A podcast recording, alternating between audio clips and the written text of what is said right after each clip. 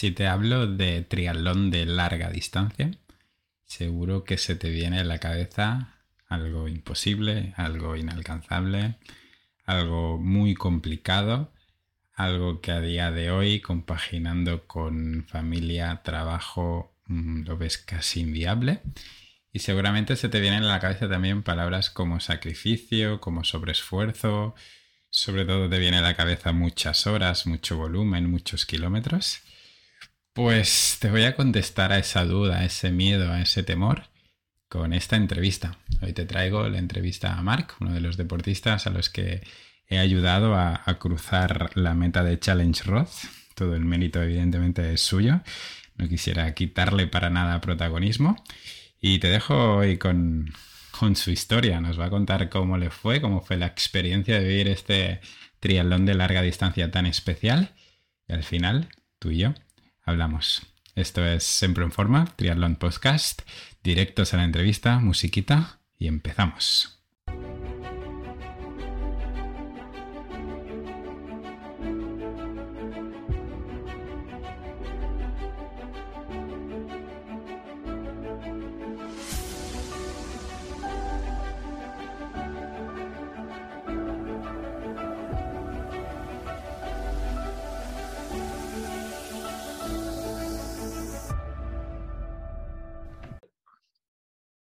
Tardes, Marc. Antes, antes de empezar, pedirte disculpas por la encerrona de ponerte ante estos micros de, este humilde podcast, pero es lo que tiene haber cruzado la meta de Challenge Roth y haber aguantado mis entrenamientos durante 10 meses. Bienvenido, Marc. Hola, buenas tardes. Gracias. ¿Cómo estás? ¿Cómo están las patas a dos semanas de, de ese Ironman de distancia, de full distance? Muy bien, la verdad es que no, no ha habido una, un, daño físico notable, sino que me he sentido muy, muy bien, me sentí muy bien durante toda la carrera y durante la semana posterior, un poco de agujetas, pero nada de, de un dolor como he podido tener después de otras carreras más cortas, en las que rodillas o más partes del cuerpo dolían esta vez solo fue sensación de agujetas y cansancio, pero bueno, yo creo que ya recuperados para seguir, seguir dando, dando guerra. Qué bueno, qué bueno, súper importante, ¿eh? seguir dando guerra, que esto no se acaba aquí, que quede claro que no llegamos a un objetivo y se acaba, que esto no va de hacer trial, un triatlón, sino va de ser triatletas, y en este caso eh, Challenge Roth no ha sido un punto final, sino un punto y seguido, que, se, que hay que cerrar esa, esa temporada que luego hablaremos de ella. Antes de empezar, para que nuestros, nuestros oyentes se pongan un poquito en situación, eh, tienes una tarea difícil que es la de autopresentarse. Y nada, quiero que te presentes a nivel personal. Luego ya hablaremos a nivel deportivo, pero quiero que cuentes quién es Mark a, día de hoy. Bueno, pues ah, nada, tengo 38 años, tengo dos hijos, estoy casado y tengo un trabajo, trabajo como mecánico, pero en mi profesión, en mi puesto de trabajo realizamos turnos, ah, trabajamos las 24 horas del día, de lunes a viernes, de lunes a domingo, perdón, todo el año. No tenemos ni día libre, no hay un día que digas no se trabaja, sino aquí mi, en mi puesto de trabajo se trabaja cada día todas las horas y, y nada, es, y trabajo a turnos rotativos, lo que me, me provoca constantemente cambios de horario, y cambios de, del sueño constantemente. Y bueno, es un trabajo duro. Y hay que compaginarlo con niños, con extraescolares. Con familia, extraescolares, colegios, ah, amistades, ah, cenas, ah, con todo. Y es lo, lo, más complicado. Y encima, si añadimos la, la parte de entrenamiento, pues más todavía. Y además, ya que estamos, eres entrenador de la escuela de, escuela de triatlón de Puerto Colom, ¿no? Así es, como hobby, eso ya es como un hobby. Ah, realmente yo acabé como entrenador en la escuela de triatlón de Puerto Colón porque siempre he sido una persona muy curiosa. Yo empecé, cuando empecé el triatlón, ah, veía muchas carencias en mí y quería saber de dónde venían, quería mejorar aunque tuviera entrenador, porque ya he tenido eh, otros entrenadores, pero en mi afán de, aprender, pues me llevó a, realizar los cursos de, técnico deportivo en triatlón y, bueno, y me llevó a hacer las prácticas. Conocí a gente de la escuela de triatlón, me invitaron a hacer las prácticas y he acabado ahí como hobby, como parte extra de, mi trabajo, pues uh, entreno a los niños, a un, a un grupo de niños de, de, la escuela de triatlón. Qué bueno, qué bueno. O sea, para, para los niños debe ser muy un gran ejemplo ver que su entrenador pues está ahí entrenando también y que ha cruzado metas de la magnitud de, de Challenge Roth. O sea que deben estar súper orgullosos. Bueno, e, eso espero, eso espero. Si no, no, no ha servido de mucho darles eh, eh, cera con, sobre todo con que disfruten. Sobre todo porque uno de mis, de lo que más les, repito es que tienen que disfrutar lo que hacen, tanto entrenando como corriendo. Si no disfrutan con lo que hacen, pues que no, no, no, no tiene sentido seguir con, con, lo que sea. Al final es un aprendizaje para la vida. Si no disfrutas con lo que haces, ¿para qué lo haces? Ah, por eso, pues yo, mi, mi, máxima es que siempre, que siempre rían y que cuando vean una cámara de fotos tengan buena cara. Eso sí que intento explicárselo y que, y que, lo lleven a la práctica. Muy bien, Al principio se ríen de mí, pero luego se dan cuenta de que, que, si, no, que si no ríen no, no están disfrutando lo que hacen. Eso es importante, ¿eh? entrenando en valores de experiencia, de felicidad, de formar parte de la prueba y no obsesionarlos con las marcas, las clasificaciones, que son, es todo un reto. Así es, así es. Sí que está en, ese, en esa época en que todo es competitividad. Yo, yo creo que todos lo hemos pasado, yo lo he pasado. Al principio entras ahí y dices, te quieres comer el mundo, quieres ser, pero luego te das cuenta de que no todo el mundo puede ser un número uno, no todo el mundo puede ser Mario Mola, un Jan Frodeno, sino que cada uno tiene sus limitaciones y sus limitantes, tanto externos como internos, y, tienes que ser feliz con lo que haces y con lo que eres. Y si no, y si no eres capaz de asumir eso, pues no, no vas a disfrutar del, ni del deporte ni de cualquier aspecto en la vida. Muy bien, muy bien, Marco, me gusta, me gusta mucho esa, esa filosofía y que la inculques a, a tus pupilos. Ahora sí, cuéntanos a nivel deportivo, de dónde te viene tu pasión por los deportes en general y sobre todo cómo has llegado al mundillo del triatlón y más en esa parte de más locura de la media y larga distancia. Bueno, pues realmente yo no, de pequeño sí que practiqué varios deportes, practiqué fútbol, practiqué natación, practiqué baloncesto, Luego me centré mucho en los estudios, me, mm, era algo más, me preocupaban los estudios y pasé muchas horas estudiando, me saqué mi título de, mecánico de, aviones, que me llevó muchas horas, y una vez ya conseguí ese, título y empecé a trabajar y me tuve que ir fuera para empezar a, trabajar en, este mundo de, la aviación. Y ahí fue, bueno, yo ya sabía que existía el triatlón. Te estoy hablando de hace casi 20 años.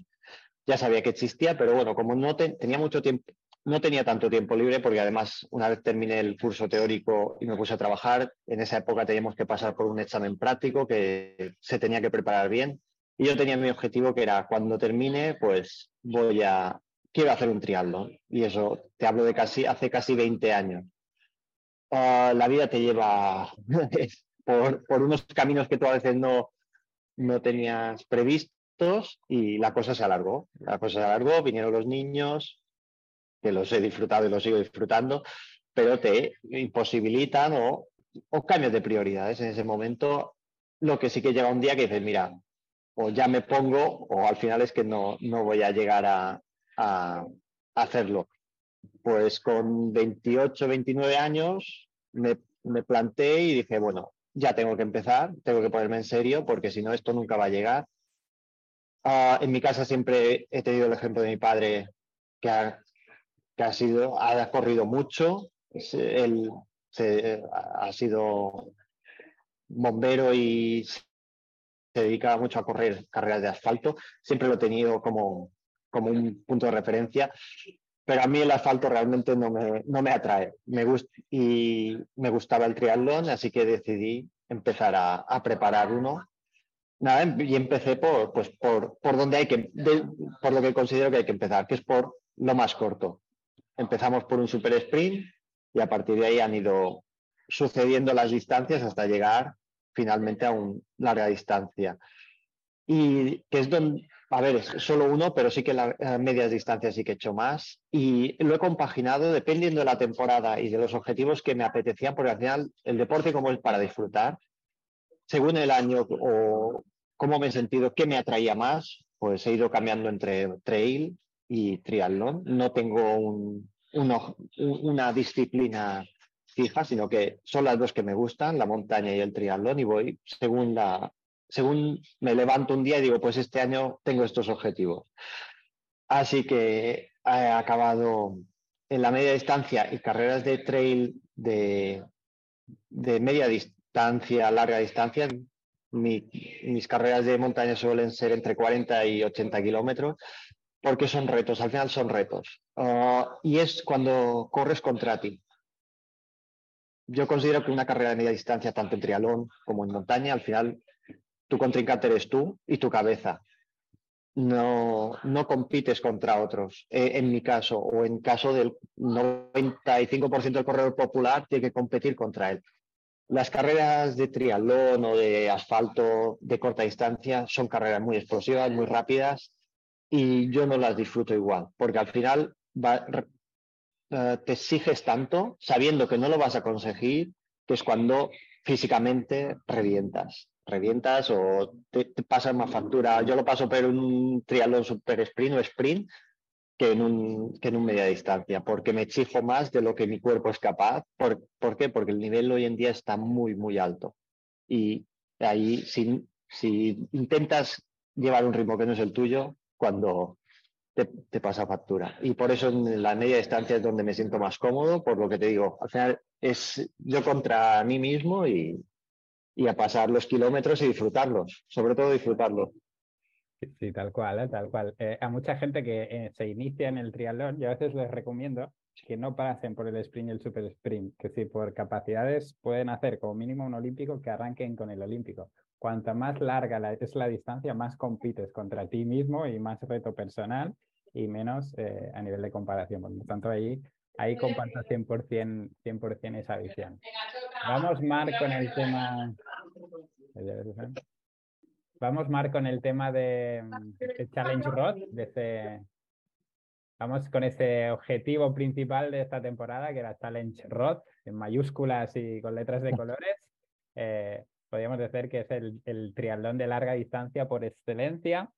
Y lo que me comentaste tú, ¿no? Que, que una vez que se hace Rod es difícil que, que otra prueba de esta magnitud te, te pueda sorprender. Eh, cuéntanos, eh, ¿qué lo hace tan especial y, en concreto cómo fue tu, tu, experiencia? Pero a nivel de experiencia, ¿cómo fue? Pues la, la experiencia a nivel personal fue, fue increíble. Yo creo que es irrepetible. Es, un, es una experiencia tanto a nivel deportivo, ya sea porque es, es un, era mi primer ah, larga distancia, eh, tanto como la, cantidad de, gente, de público, de, voluntarios. La organización es excelente. Ah, para mí es una, fue una carrera, ya me habían advertido eso, que era que si hacía Challenge Road ya nada te parecería igual, que no habría nada que se le pareciera. Ah, no lo puedo comparar todavía, pero sí que es verdad que han dejado el listón muy alto y a la vista está que el año pasado cuando yo me inscribí en 90 segundos se agotaron las 5.000 inscripciones y este año en menos de 40 segundos ya no quedaba ninguna. Ah, hay, hay, una locura por esta carrera y yo tengo la suerte de, poder ah, disfrutarla y además en un año en que se han batido los dos récords del mundo, tanto en masculino como en femenino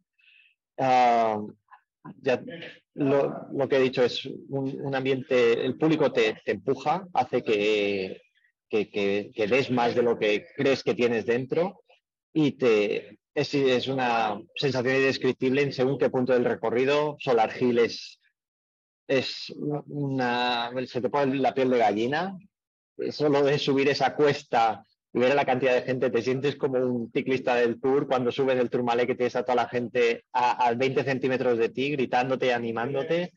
y la carrera también a pie es espectacular. Para mí la disfruté, ah, muy cómoda de correr, muy rápida y, y, además es la parte, para mí es la, la, la parte que me preocupaba más, la parte de correr por, por, por mis limitaciones fisiológicas, digamos, porque siempre es la parte que me cuesta más al terminar la bicicleta poderme a correr. Ah, y la verdad es que fui, me sentía volar por, por, por ese canal que nos, por el que te hacen correr los primeros casi 30 kilómetros, pues fue una sensación indescriptible. Qué buena, qué buena, ¿eh? para, que, para que, que, lo entienda la gente, que al final este tipo de pruebas eh, hay un proceso, hay una preparación, hay unas, unas expectativas, pero al final lo que te quedará en el recuerdo y en la memoria son esos momentos, o sea, esos momentos de, de Solar Hill, esos momentos de, de, cruzar la meta, esos momentos de un, una transición en que cómo te ayudaban los voluntarios, que tú me lo comentabas, cómo te ayudan los voluntarios aquí. Todo eso es lo que te quedará en el recuerdo. Sí, sí, es que todo, todo es, eh, la organización para mí fue impecable. ahora que lo has comentado, los voluntarios, hay 7.500 voluntarios para unos 5.000 atletas, casi casi te tocan dos voluntarios para ti durante toda la carrera, como si los llevaras en la mochila, pero habituallamientos, uh, las transiciones, tienes gente que se te pone a tu lado, te vacía la bolsa, te llena la bolsa de la transición, si quieres tema solar te, te la ponen, te, dan los geles y te los ponen en los bolsillos, lo que necesites, pues la verdad es que la gente se desvive por esta carrera por el, y por el atleta y la línea de meta también es el estadio que montan para, para que tú llegues a meta y en la fiesta que se, que se hace al ponerse el sol esperando a los últimos es, es una sensación que, que te hace querer volver ahí. Sé que no, el año que viene no era el momento, pero sí que yo he, acabado con las ganas, unas ganas muy grandes de, algún día poder volver a, a Rod y volver a correr esa carrera que haga mejor o peor tiempo, eso ya da igual, pero sentir al público, sentir a los voluntarios, sentir el ambiente de esa carrera es, es una sensación indescriptible. Comparable, lo podríamos comparar en el mundo del trail como ir a Mont Blanc, a la UTMB, que es también una de las mecas de, la parte del trail, pues en el triatlón se dice mucho de Kona, Kona tiene su, historia, tiene su, reto ya solo de clasificarse, pero yo creo que como ah, ambiente, como lo que se mueve todo alrededor de Rod, no hay, no, hay otro, no hay otra carrera igual, desde mi punto de vista. Increíble, increíble. Vamos, Marc, con el, eh, luego ya nos contarás cómo te fue en sí la carrera a nivel de, de la bici, la natación y tal, pero quiero que me cuentes cuál es el origen del reto, es decir, eh, de dónde nace esa idea de eh, nos apuntamos o me apunto a Rod y, y, sobre todo esa sensación de ese momento de vale, me he inscrito, ese punto de vale, me he inscrito, ya no hay vuelta atrás, tengo 10 meses, ese momento de ¿y ahora qué? Bueno, pues yo tenía lo, que te decía, comentaba antes, que, yo siempre había querido hacer triatlón y sí que el objetivo algún día era llegar a una larga distancia. Llevo más de ocho años en el triatlón, haciendo triatlones y, bueno, yo consideré que ya era el momento y bueno, todo, todo se, se, llevó a cabo, digamos, todo derivó en la inscripción a ROT porque tengo un, muy, buen amigo del, del trabajo que, bueno, el día antes o dos días antes de que se abrieran inscripciones para ROT, él estaba corriendo en Vitoria. Es un muy buen corredor, muy buen atleta, muy, muy, muy buen triatleta y, y tuvo un mal día. Tuvo un mal día, le cayó el mundo encima, no terminó Vitoria y bueno, yo siempre le había dicho, habíamos hablado muchas veces de, mi primer larga distancia, que me apetecía mucho, pero no lo tenía claro. Y siempre habíamos hablado que mi primer larga distancia lo haríamos juntos. Y después de ese su mal, mal momento que estaba por dejar la larga distancia y tal, pues le oye, mañana se abren inscripciones. Estábamos hablando por, por teléfono, oye, mañana se abren inscripciones a ROT a las 10 de la mañana y tenemos que estar los primeros. Y yo quiero ir y tienes que venir conmigo. Y, y así fue, nos pusimos delante del ordenador y tuvimos la plaza, uh, por suerte los dos, y, y nos, hemos ido juntos a, a Rod. y la verdad es que también fue un gran, un gran compañero de viaje y, se lo agradezco mucho porque también, él también lo disfrutó y hizo su mejor marca personal y ha sido una buena experiencia para ambos. Increíble. A ver, Marc, eh, vamos a retroceder, ¿vale? Ese momento, ya te has inscrito, es el momento de, vale, estoy dentro, euforia, y ahora toca prepararse, ¿vale? Ese punto, yo lo llamo el punto A, ¿vale? Hace 10 meses, ¿en qué punto estabas? Es decir, en ese momento en que yo recuerdo la llamada perfectamente, que fue en agosto, hacía mucho calor, eh, recién acabado Mont Blanc, que aunque lo, has, dejado caer por ahí, también has hecho Mont Blanc, eh, casi nada. Y nada, ese momento que me llamaste para, Tony, quiero preparar Ross. Eh, ¿En qué punto estabas en ese momento? ¿Vale? A nivel físico, a nivel mental, a nivel en general como triatleta. Bueno, pues ah, te, bueno, te llamé precisamente porque no, la verdad es que hasta, hasta el domingo por la tarde, cuando te crucé la meta, todavía tenía dudas a nivel físico de que fuera capaz de, de hacer una cosa tan, tan seria como es un, larga distancia, porque eran muchas horas. Yo llevo, he hecho, ahora mismo llevo cinco o seis medias distancias, en ninguno lo he pasado bien al final, siempre he sufrido muchísimo y por algún motivo o por otro, pero y no lo tenía claro y por eso consideré que necesitaba alguien que me guiara, que me acompañara en esto. Y bueno, contacté contigo porque me, me gustaba tu manera de trabajar y dije, bueno, hicimos la entrevista y, a mi nivel físico, pues eso, yo acababa de volver del Mont Blanc, era mi segunda participación eh, consecutiva, además, tuve la suerte de, entrar por el sorteo del segundo año y, y tuve una mala experiencia en el Mont Blanc. El segundo año me fue peor que el primero y eso que tenía, iba mejor entrenado, iba con mejor trabajo hecho, llevaba los 30 primeros kilómetros lleva 45 minutos menos que la marca anterior. Iba muy bien, pero físicamente pues hubo un momento que el cuerpo dijo basta y anímicamente pues no estaba, no estaba al 100% ah, y aunque estaba apuntado a Rod dudaba mucho y, y bueno, no, no, lo tenía claro, pero al final eh, los resultados del domingo no me han dado la razón y estoy contento que, estar tan equivocado. Vale, perfecto. Es decir, lo que más dudabas era si realmente eras capaz o no de hacerlo, ¿no? Pero a nivel de, preparación, ¿qué es lo que más te preocupaba? A ti como deportista amateur, ¿qué es lo que más te preocupa? Pues, hombre, al ser una prueba tan, tan larga, siempre había, tenido, o siempre había tenido la creencia de que necesitaba muchísimas y muchísimas horas y lo que me preocupaba era cómo, cómo compaginar lo que hablábamos antes, toda la vida laboral, familiar, personal, amistades, con ser capaz de, preparar una, distancia tan larga que sabes que si la distancia al final, en mi caso fueron casi 12 horas de carrera, pues para preparar eso, si nos podríamos poner que, que ah, quizá mínimo necesites, una persona puede pensar, ostras, pues si solo para correr necesito 12 horas, quizá para entrenarlo cada semana necesite 20 o 25. Y al final no, no ha hecho falta. Al final era uno de los problemas que yo creí que tendría y, y por eso también recurrí a ti, para que alguien me guiara, me acompañara, gestionara mejor la carga y al final me animara, porque si yo tengo... Un momento, un momento, un momento, un momento. Siento interrumpirte, pero toca que tú y yo hablemos un segundito. Si has sentido que tu caso es muy parecido al de Mark, tienes una familia, tienes unas responsabilidades, tienes un trabajo que ocupa bastante tu espacio, tu espacio vital, cuenta conmigo. Es la hora de que te le des pausa a este, a este episodio vayas a la descripción donde encontrarás el link al formulario donde tienes que contestar simplemente cuatro o cinco preguntas. Agendamos una llamada, me cuentas bien tu caso y vemos si realmente te puede ayudar a cruzar esa meta, convirtiendo ese sueño, como acabo de decir, en una meta. Te dejo con el episodio.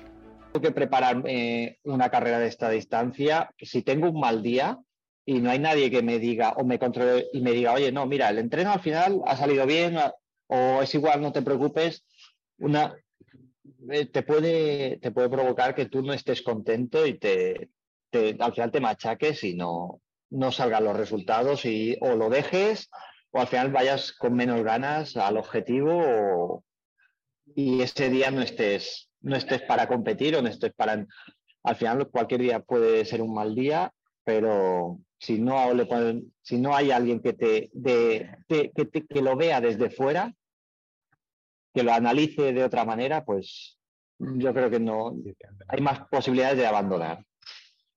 Siempre lo digo, ¿eh? es decir, los planes de entrenamiento solo son la puntita del iceberg. Por abajo de un servicio de entrenamiento online, un entrenador, hay muchísimas más cosas. Hay temas de mentalidad, temas de apoyo, temas de un no pasa nada si hoy no has podido entrenar, un hoy no entrenes si estás enfermo. Todo esto complementa el trabajo del entrenador. Vale, Marc, y a día de hoy, punto A, estamos en punto B, ¿vale? Diez meses después de la preparación y con esa medalla de finisher colgada en la pared, eh, ¿en qué punto estás a día de hoy? No solo a nivel físico, sino a nivel de mentalidad, de, de todo. Pues a nivel mentalidad, pues flotando en la nube todavía, porque eh, sigo con, con la adrenalina de, ese día, ya, te, ya como te comentaba, el ambiente, la atmósfera que se respira ahí es indescriptible y, eso te, te, lleva o, viene contigo después de, haber cruzado esa línea. Llevo más de una semana que ha pasado la carrera y todavía estás, todavía sientes esa energía que, se respira por ahí y eso me da más ganas de seguir, de, mejorar y, y, viendo los resultados mm, que yo no, ya no, no digamos de tiempo, porque al final no hay un, tú solo puedes comparar si hay mejoras o no en larga distancia si repites el mismo circuito una y otra vez. En una larga distancia o en una media distancia hay tantos circuitos con tantas variables distintas que tú no puedes comparar un tiempo con otro porque no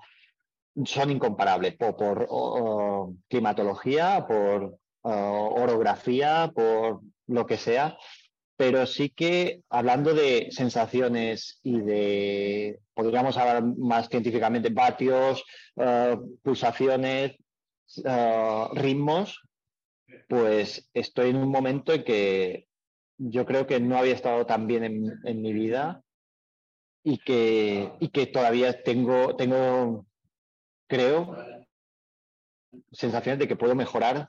No, nunca te diré para hacer un podium, pero sí que para para mí, para poder mover más vatios, si ahora me voy a hacer otro larga distancia, mm, no creo, pero para irnos a otro extremo, a Niza, que es, tienes 2.500 de nivel, que tienes ah, viento del mar, que tal, no te diré hacer menos tiempo que en Rod, pero sí que quizá mover más vatios ah, que de los que fui capaz de mover en, en Rod, o de bajar de, de la bici y ponerme a correr y correr con ritmos más rápidos que en rock. Ah, sí, yo creo que estoy en un punto muy, muy bueno ahora físicamente y que no, y que no quiero, creo que no hay que desperdiciarlo y hay que seguir, hay que seguir trabajando. Así que nada, nos va a tocar pasar todo el verano picando piedra. No hay, no hay puntos final ni puntos aparte. Aquí solo hay punto y seguido, siempre. ¿eh? No, hay, no hay punto, punto aparte ni punto y final. Vale, Marc, tema. Uh, estos 10 meses de preparación con dos niños, con pareja, trabajo a turnos, algún día de noche, algún día de mañana, eh, algún resfriado por ahí, algún bajón de energía. Eh, por si alguien se piensa acá, que ahora parece esto que ha sido un camino de rosas, eh, cuenta cómo ha sido ese camino, cómo ha sido. Bueno, pues ha sido, ha sido duro y en momentos psicológicamente muy complicado por, el estrés que provoca o puede llegar a ah, de, de, poder compaginar, porque un día se te complica todo, tú tienes, a veces tienes la idea, bueno, dejo a los niños en el colegio y tengo dos horas para ir a correr, para ir a hacer un poco de vicio, para ir a nadar, y se te pone un niño enfermo y ese día te lo trastoca todo y no tienes tantas horas porque después tengo que ir trabajar o porque después he quedado para hacer esto o tengo cualquier cosa.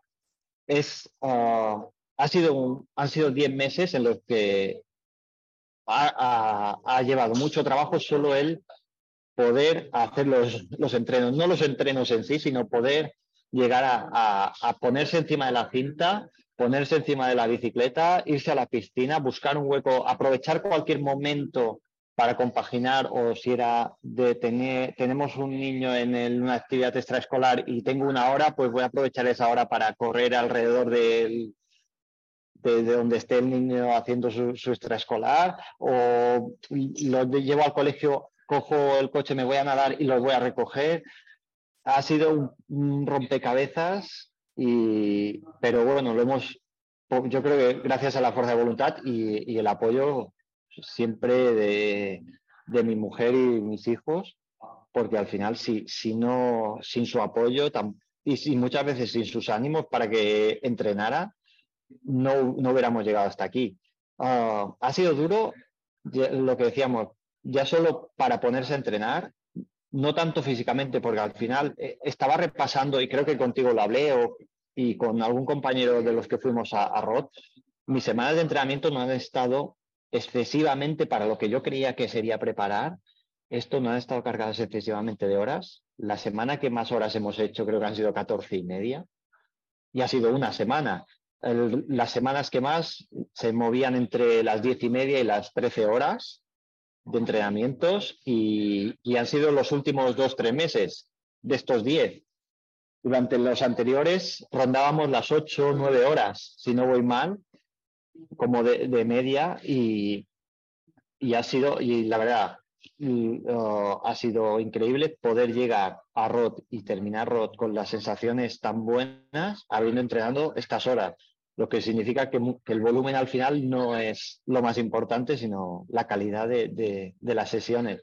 Y hemos sabido usarlas y yo bueno, y, el, y, el, poder tener un rodillo y el poder tener una cinta de correr me ha salvado de, esto, de, poder preparar las sesiones, porque lo que hablábamos, compaginar con vida familiar, mi mujer trabaja, tiene también sus horarios y muchas tardes tener que estar con los niños, si no era ponerse en la cinta o en el rodillo, no se hubiera entrenado.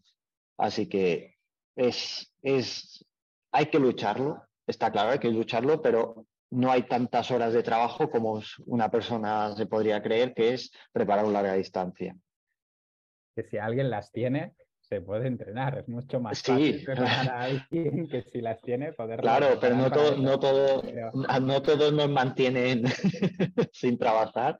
Lo que yo creo que la gran mayoría de, de la gente necesita un trabajo, necesita su trabajo y muchas veces el de su mujer para poder mantener a la familia, poder pagar facturas.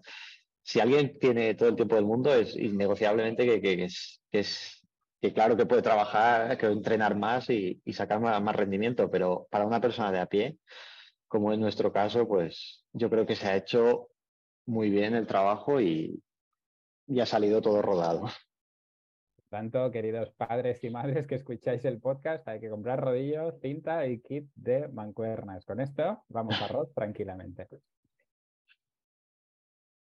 Vale, Marc, eh, la última, como si tu entrenador no te estuviera escuchando, ¿vale? ¿Qué ha supuesto para ti contar con la figura de un entrenador online eh, y si se lo recomendarías a padres y madres de familia con un contexto complicado como es el tuyo bueno, y el de todos? Pues para mí no, es, no es el tema, aunque sí que trabajamos online, vivimos, aunque vivimos los dos en Mallorca, estamos, trabajamos a distancia porque nos comunicamos por WhatsApp, teléfono ah, y demás. Ah, ya no es, por, no es que sea online, sino que sea individualizado. Y es lo que hemos estado trabajando aunque nos hemos visto poco, sí que hemos tenido mucho contacto y, eso ha sido yo creo que una de las claves, el poder llegar a, preparar y tener ese feedback y esa comunicación que nos ha que hemos podido dejar modificar ah, sesiones en el último minuto eh, o el día antes o por decir bueno pues hoy no hagas nada porque estás así o hemos dormido mal por, o por enfermedad porque un niño no estaba bien yo creo que al final, lo que te decía antes al principio, que una figura que te analiza desde fuera, te ve las cosas desde otra manera que tú a veces no, no eres capaz de ver o entender o que, y que te pueden minar la moral, yo creo que es una gran ayuda. Sí que, que sea online no quiere decir que sea bueno, sí, lo que tiene que ser es individualizado. El online nos da muchas ventajas, por eso de, de, poder trabajar con cualquier persona de cualquier parte del mundo, pero uh, porque tú y yo viviendo en la misma isla nos hemos visto poco, pero sí que se ha individualizado y eso es lo que yo, gracias a, ti, he podido tener y, y ha ido, nos ha funcionado muy bien. Ah, porque no todo lo online funciona, no todo lo que está en Internet es válido para todo el mundo. Correcto, correcto. Venga, ahora ya sí, antes de darte paso a que hagas la crónica, que a todos nos gusta mucho hacer una crónica de la competición, eh, que te la guardes ahí, este episodio es un poquito regalo para ti, para que la tengas de recuerdo. Eh, quiero que cuentes lo que pasó dos días antes, creo que fue, de la competición y para que la gente sea consciente de cómo se puede tirar por la borda 10 eh, meses de preparación. Ah, bueno, pues el día que llegamos a, a Rod, eh, llegamos a mediodía, fuimos a comer y dijimos, bueno, vamos a montar las bicis y damos una vuelta por el circuito. Y la intención era hacer unos 40 kilómetros, que acabaron siendo 11, 10, 11 kilómetros, porque bajando una de las una de las rampas que había, una, una rampa muy larga y yo llevaba un rato oyendo un ruido raro y miraba la bicicleta, no veía nada y de pronto oímos una explosión y resultó que fue mi rueda ah, delantera que, que, se agujereó la, la, cubierta y la cámara. Ah, no sé cómo ah, estaba, quizá debido al viaje, se, se desajustó el freno y yo monté la rueda. Tengo una, una, bolsa de viaje que realmente solo tengo que desmontar la rueda, no tenía que tocar nada más en la bicicleta. Montamos la rueda, salimos a rodar y en el kilómetro 11 me revienta la rueda. Ah, resultó ser el freno que se había desajustado y rozaba pues la pastilla del freno con, con, el, con la cubierta y, y, eso reventó. Menos mal que salimos a hacer una, una, vuelta de reconocimiento del circuito, porque esto llegas a probar la bicicleta en la misma calle del hotel, dices, bueno, voy hasta ahí, cambio cuatro marchas, vuelvo, ah, está todo perfecto. Y esto te pasa el día de la carrera y, y, eh, y ya está, no terminas. Porque servicio de mecánicos había tres puntos fijos repartidos por el circuito y si esto te pasa a los 10 kilómetros y el punto lo tienes dentro de 20 kilómetros, ya, no puedes correr hasta el... No te vale la pena, vamos. Así que mejor, mejor que hubiera pasado ese día, el jueves, y no, y no el día de la carrera. Pero bueno, luego busca una tienda, busca repuestos, montalo todo, sal a probar otra vez la bicicleta, que vaya todo bien, no, no, no oír el ruido ese que, que escuchábamos y nada, todo fue perfecto y la carrera pues se pudo terminar y disfrutar. Qué bueno, o sea que tener en cuenta a todos que el factor suerte también juega ¿eh? en el mundo. La gente que en los deportes de, de, resistencia no hay, no hay factor suerte y sí también hay factor suerte, sobre todo en negativo. La mala suerte te puede tirar por el suelo 10 meses de preparación y todo lo que ello conlleva. Vale, Marc, ahora sí, toca hacer crónica de, esa prueba eh, cuéntanos cómo te fue por sectores y sensaciones y todo. Es tu momento. Bueno, pues ah, la, bueno, ahí en ROT el sistema de, de, salidas es por oleadas, de unos 200, 200 y pocos triatletas. Cada cinco minutos, primero salen los pros, luego salen los grupos de edad que, con una previsión de tiempo de menos de 10 horas, luego salen uh, grupos de edad mayores y mujeres y luego ya nos sacan a los grupos de edad por hombres a partir de y ya con cualquier tiempo y sobre las 9 de la mañana salen los relevos. A mí me tocó la, oleada número 13 y salía a las 7.40, los pros habían salido a las seis y media. Ah, claro, eso ya mucho tiempo que tú ya ves que la carrera ha empezado, que mucho ambiente, mucho, ves a los pros salir del agua, te dan, hay mucho, mucho, mucho nervio y es, es un ambiente agradable, la verdad. Hay mucho nervio, pero del bueno. Y lo que sí se a veces hace largo la espera. Ah, nada, cuando te toca te metes en el cajón de salida cuando van llamando a los, grupos por oleadas, te metes en el agua y esperas a que suene el, el, el pistoletazo ah, y que estás esperando en el agua. No es una salida desde la playa ni, ni desde la orilla. Y ahí hay nervios, ahí hay nervios, ah, suena el disparo y, y hay golpes por, por todo. Las sensaciones fueron de que yo estaba en la segunda línea eh, de la corchera, de, la salida de las boyas. Cuando levantaron la corchera, yo iba, estaba justo detrás de, en la segunda fila y mi sensación fue de que todo el grupo de mi oleada me pasó por encima. Fue una salida muy, muy violenta, podríamos decir. Recibí golpes de por todo y no entiendo cómo. Bueno, es un canal perdón, es un canal de que nadas de ida y vuelta, nadas 1500 a la ida, luego nadas unos 1900 uh, al revés y vuelves y vuelves a hacer un giro de 180 grados para salir un poco antes, para salir del agua un poco antes de donde has empezado la, natación.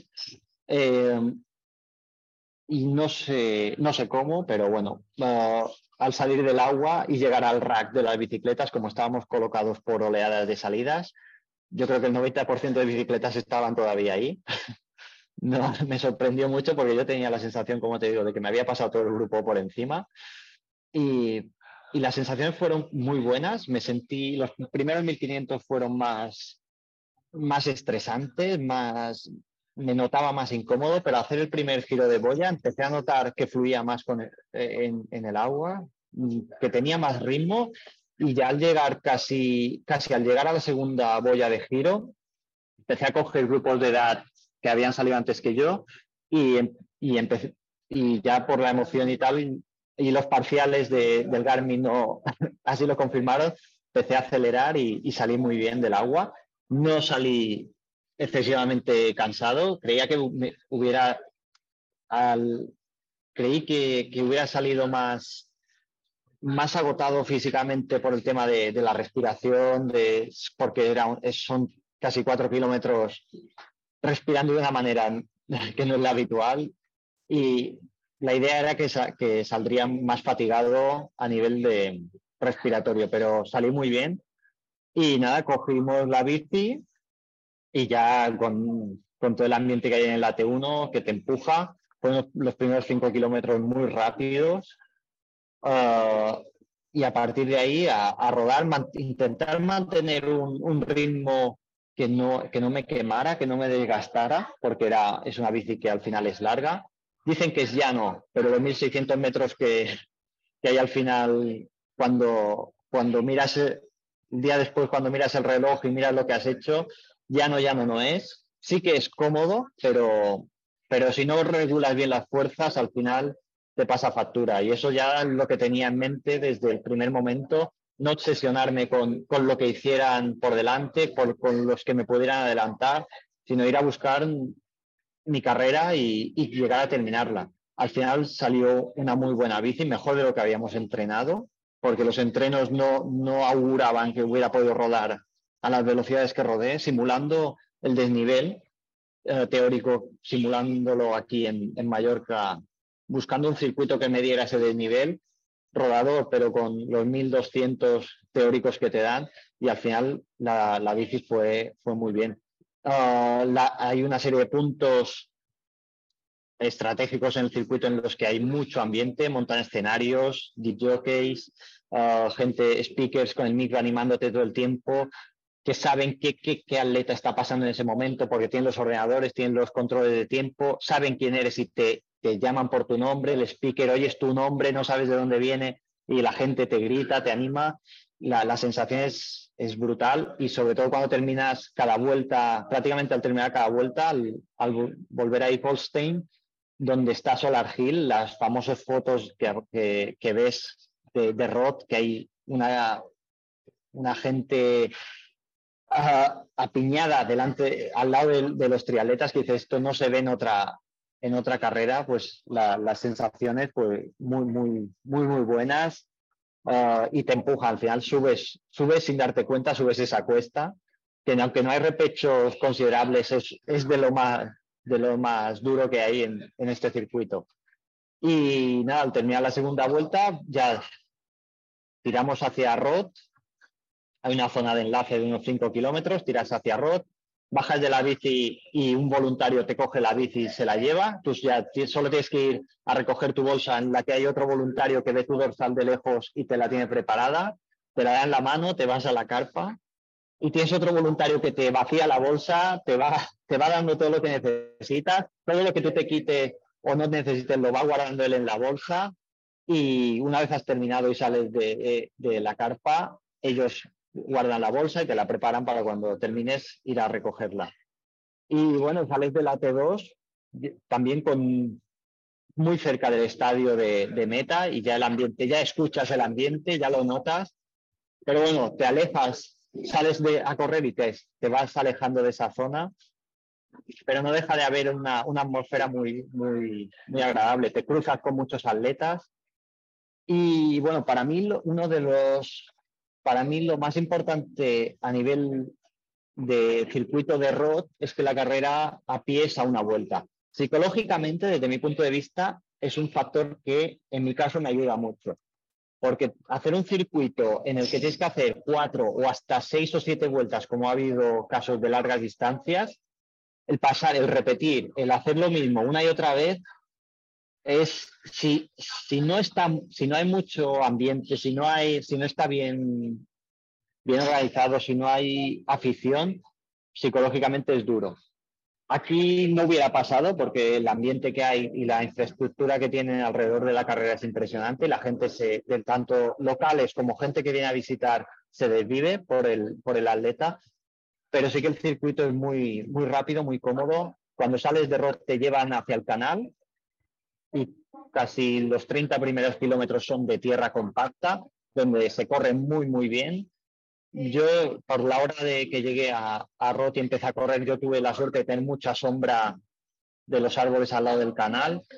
Sí que compañeros que salieron en oleadas anteriores y llegaron a Rot mucho antes que yo, sí que acusaron más el, el tener el sol más alto y pasaron, lo pasaron peor, pero yo llegué en una hora en que estaba muy, muy bien de temperatura, además de que en todos los habituallamientos me podía refrescar, aparte de hidratarme, tenían cubos con agua fría, esponjas, bueno, las esponjas ya las, se las dan en la T2 y ya no hay más por temas de ecología para evitar mucho residuo.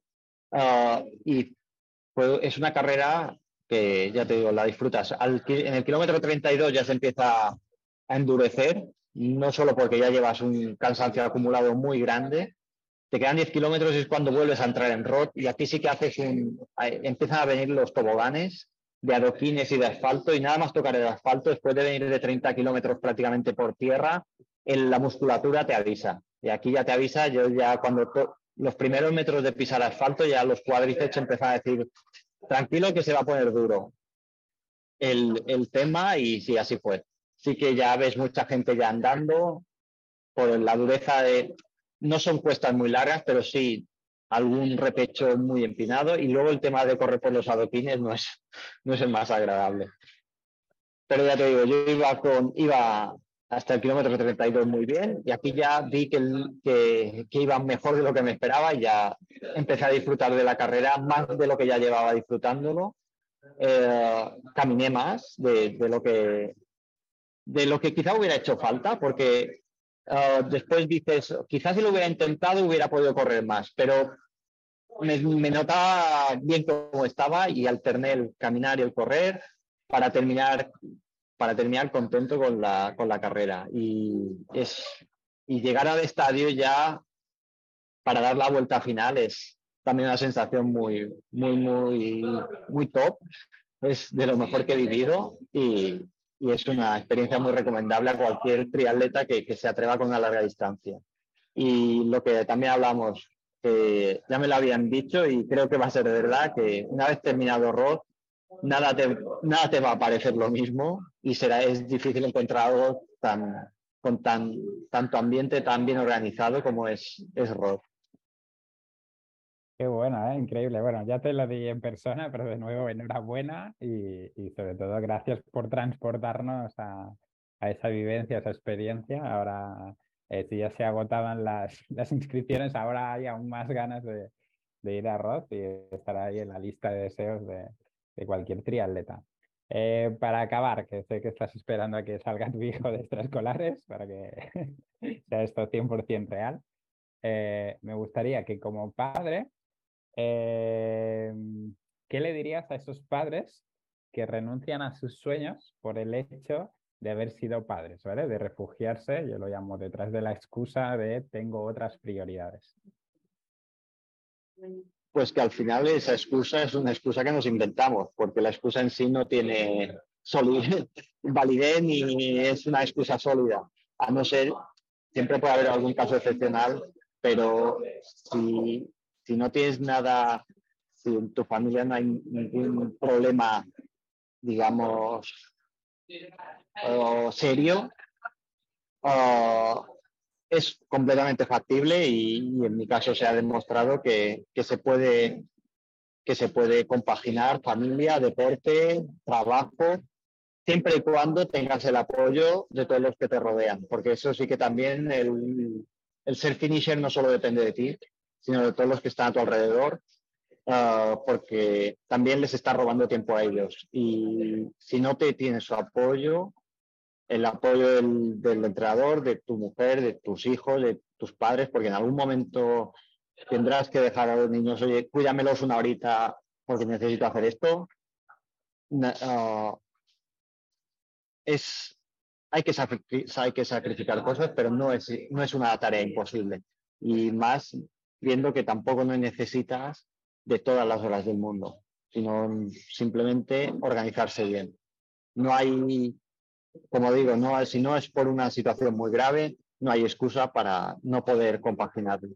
Eso, eso, eso sí, teniendo el apoyo y ese soporte y la, ayuda de los que te rodean.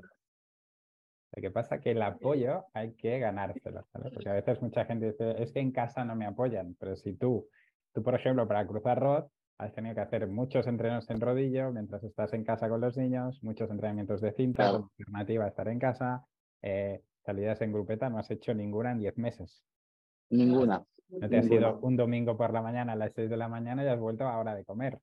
No, no, no, no. No, es más, las salidas largas que hemos hecho ha sido cuando los niños estaban en el colegio. yo dejaba a los niños en el colegio, me llevaba la bici en el coche y antes de que los niños terminaran el colegio tenía que estar en el colegio para recogerlos. Y estaba limitado porque no, era, no podíamos decir, venga, vamos a hacer 180 kilómetros cada semana. No era, tengo cuatro horas y cuatro horas son las que había que aprovechar, saliera lo que saliera. Tal cual, tal cual. Por lo tanto, al final yo siempre lo digo, es decir, eh, tus hijos, tus hijos eh, te van a recordar como eso, como ese padre que era capaz de eh, atenderles, acompañarles extraescolares, pero además de todo eso no renunciaba a sus sueños y, y luchó por sus sueños a pesar de las circunstancias.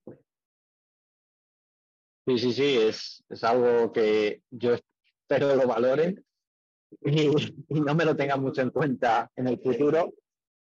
Ah, pero sí que ha habido muchos entrenos que los he tenido al lado ah, mientras cenaban o miraban la tele y, o haciendo cualquier cosa en casa porque no había otra opción sino de entrenar.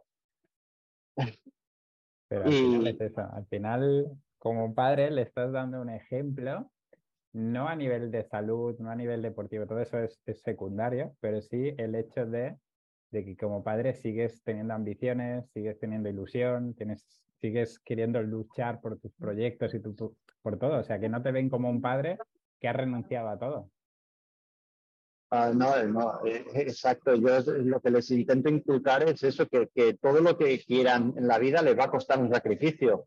Que, que sea lo que sea, sea en estudios, sea en trabajo, sea en deporte, cualquier cosa en la vida nos lleva a sacrificio y esfuerzo, que no nos regalan nada en esta vida y que todo hay que ganárselo. No, los sueños, como decía, escuché el otro día, los sueños no se cumplen, los sueños hay que trabajarlos. Si mi sueño era cruzar la meta de rod, ha habido que hacer mucho trabajo ha habido que hacerlo en horas a veces intempestivas, de ponerse a correr encima de la cinta a las 11 de la noche, o hacerlo, hacer mientras los niños comían o cenaban, yo estaba al lado, encima del rodillo, porque les había preparado la cena, les daba la cena y me ponía a entrenar. Y al final eso es, es hay que sacrificar cosas sin desatender a la familia, pero sacrificando él, eh, irme, irnos a cenar cada semana afuera o irnos a, hacer a según qué actividades, sino estar más tiempo en casa o para poder estar con ellos. Pues nada, Mar, ya te dejo, que ha salido tu hijo de, de escalada y ya el deber te llama. Eh, nada, de nuevo, darte las gracias por haberme dejado formar parte de esto. Para mí es súper importante. Es, al final, eh, cuando estabas hablando, tenía la piel de gallina y no he estado en ROD, o sea, pero el, y el factor de tensión, me tuviste 11 horas en tensión ahí mirando y actualizando y viendo que ibas bien, kilómetro 35 de carrera, ya lo tiene, venga Marc, o sea que, que sobre todo eso, gracias por la confianza y por haberme dejado formar parte de, de ese proyecto y de, esa de ese sueño convertido, convertido en meta. Muchas gracias, Marc. Y a ti, a ti por, tu, por tus consejos y por tu, por tu manera de organizar mis, mis entrenamientos. Y, no. Y hasta aquí la entrevista con Marc. Antes de despedirte, me gustaría dar las gracias a Marc por sus palabras que han dejado ahí entre líneas mensajes muy muy positivos, no solo a nivel de deportista amateur, mensaje para su familia, incluso como entrenador que es eh, un gran ejemplo para, sus pupilos. Eh, para ti, espero que este episodio te haya servido para abrir un poquito los ojos, ver que hay una realidad en el mundo del deportista amateur, que no solo pueden enfrentarse a este tipo de retos deportistas con todo el tiempo del mundo, con el mejor material del mundo, con la mejor genética del mundo, sino que deportistas como tú y como yo, que queremos afrontar estos retos con un trabajo ordenado, con un apoyo casi a diario de un profesional, eh, podemos convertir ese sueño en una meta. Nada, desearte que tengas una semana muy feliz y que, que el calor te, deja, te deje seguir entrenando. Un fuerte abrazo y nos vemos en el próximo episodio. Hasta luego, equipo.